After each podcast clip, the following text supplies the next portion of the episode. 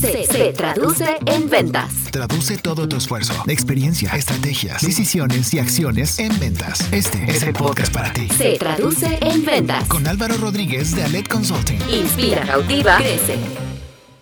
Ya le vendí a mi cliente. ¿Ahora qué hago? Es una pregunta muy recurrente en la consultoría y capacitación que brindamos en Alet Consulting.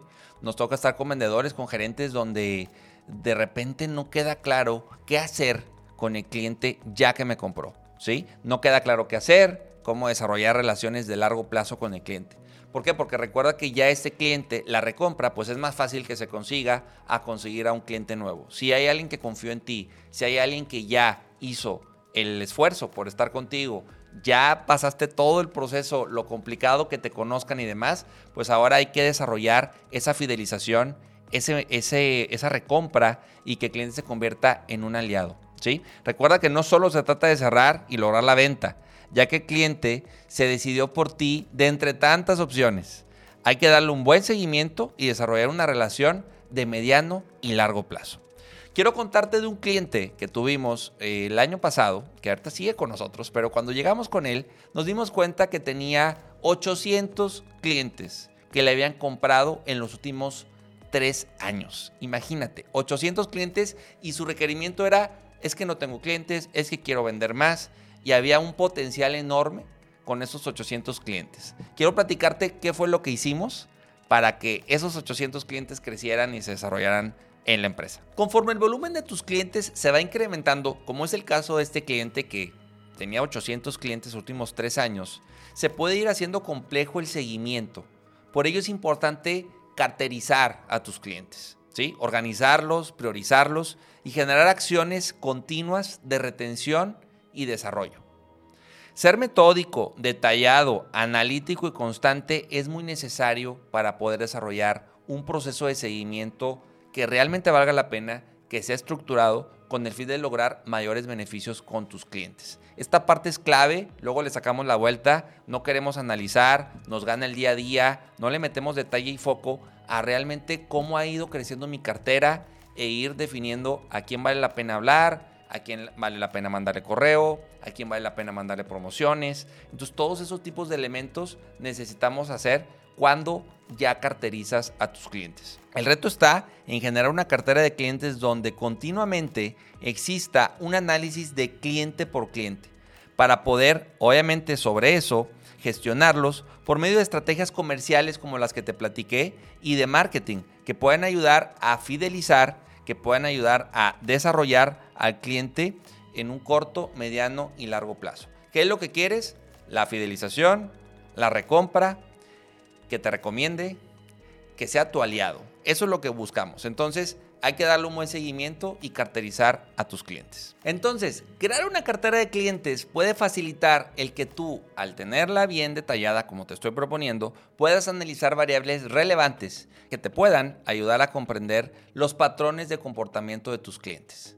¿Sí? Puedes hacer rankings y tener claro de mayor a menor cuáles son los clientes más representativos en variables como ventas, frecuencia de compra, ticket promedio y antigüedad. Esas fueron las cuatro variables que nosotros definimos con el cliente para hacer un ranking y de ahí definimos pues cuál es el top 50, el top 100, ¿sí? Y a partir de ahí definir qué tenemos que hacer.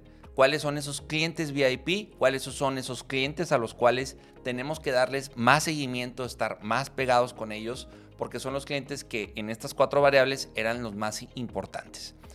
También te ayuda obviamente el análisis de la gestión y seguimiento grupal e individual. En caso de que tengas un equipo a tu cargo, esto es básico, necesario carterizar y repartirlo obviamente al equipo. ¿Quién se encarga de darle seguimiento? Incluso hay algunas empresas que en específico la función es desarrollar la cartera y mantener, o sea, retener la cartera, desarrollarla, incluso no les piden clientes nuevos. Eso se logra cuando tienes cierto volumen de clientes que vale la pena carterizar. Otro punto importante es que puedes entender cuáles son los puntos donde debe de reforzar la relación y qué potenciales oportunidades tiene ese cliente. si tú logras estar visitando cada cierto tiempo, que el mismo cliente sepa que es un, un, cliente top de la empresa, pues eso ayuda a que la relación se fortalezca y continuamente estamos detectando qué oportunidades de venta cruzada puede haber, qué oportunidades puede haber de crecimiento, de integralidad del cliente. Acuérdate que mientras más recompra tiene, mientras más frecuencia de compra hay, si el ticket promedio sube y hay más antigüedad, es más difícil que el cliente se pueda ir con tu competidor. Otro punto es que también puedes analizar cuando tienes una cartera el futuro del cliente y desarrollar esas estrategias postventa que ayuden a que siga creciendo, que siga manteniéndose la relación y que el cliente esté contento contigo. Incluso yo recomiendo que cada cierto tiempo a estos clientes, al top 20, al top 15, al top 30, dependiendo de tu volumen, los estés encuestando y estés validando con ellos que sí y que no les gusta de lo que tú haces. Incluso hay dos episodios donde hablamos específico de cómo hacer encuestas de satisfacción. Entonces, para tener una gestión adecuada de esta cartera, ve visualizándola, ¿no? Ve, ve, viendo cómo ir ordenando y rankeando estos clientes. Algo que te puede servir mucho también de cada cliente tener su histórico de venta y la rentabilidad, incluso hasta a ese nivel de detalle puedes llegar. O sea, qué clientes son más rentables, cuál ha sido su histórico en los últimos tres años. ¿sí? Ese es un buen parámetro. También tener el dato de su frecuencia de compra. O sea, en estos 36 meses, cuántos meses me ha comprado. ¿sí? Eso es súper relevante porque luego nada más nos vamos con el tema de la venta, pero imagínate que, por ejemplo, puedes tener a un cliente que te compró mucho en los últimos tres años, pero solo fue dos meses de los 36. O sea, ahí hay una oportunidad en la frecuencia, no necesariamente en el volumen. Entonces tienes que ir contrastando.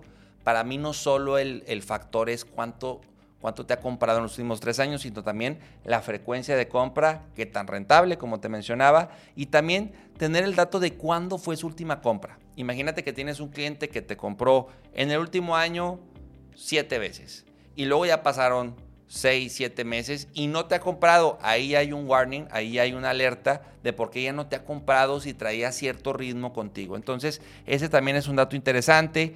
¿Cuántos productos o servicios tiene? Imagínate que tú tienes una oferta de 10 productos, de 10 servicios, y a lo mejor te ha comprado solo dos, ahí hay un potencial importante de que conozca los otros 8 y que pueda haber esa venta cruzada que te comentaba hace rato. También puedes detallar cuál es su ticket por medio de compra y conocer su antigüedad. Esos elementos, imagínatelos en un formato, en un CRM, en un Excel, que puedas tener ese nivel de detalle por cliente, de alguna forma ya tienes una radiografía, ya tienes un comportamiento de ese cliente los últimos tres años y eso te ayuda a detectar esas oportunidades, ese, ese potencial que tiene el cliente de crecimiento y muchas veces, lamentablemente, el enfoque solo está en quiero nuevos, quiero nuevos, quiero nuevos. Yo digo, está bien que quieras clientes nuevos, pero los que ya están contigo, los que te han comprado, hay mucho que hacer, hay mucho que desarrollar y no dar por como que por un hecho que solo me va a comprar una vez y tan tan. Tú tienes mucho que ver para que pueda tener una segunda, tercera, cuarta compra o más y que ya el cliente sea una base para ti, sea un cliente importante en frecuencia, en volumen y en rentabilidad. Esta fue la parte 1 de ya le vendí a mi cliente y ahora qué. Espera la parte 2 se traduce en ventas. Escucha y conoce todos los contenidos que tenemos para ti en nuestra comunidad. Encuentra podcasts, artículos, videos, cursos y asesorías en nuestra página y redes sociales. Visita www.aledconsulting.com. Se traduce en ventas de Aled Consulting.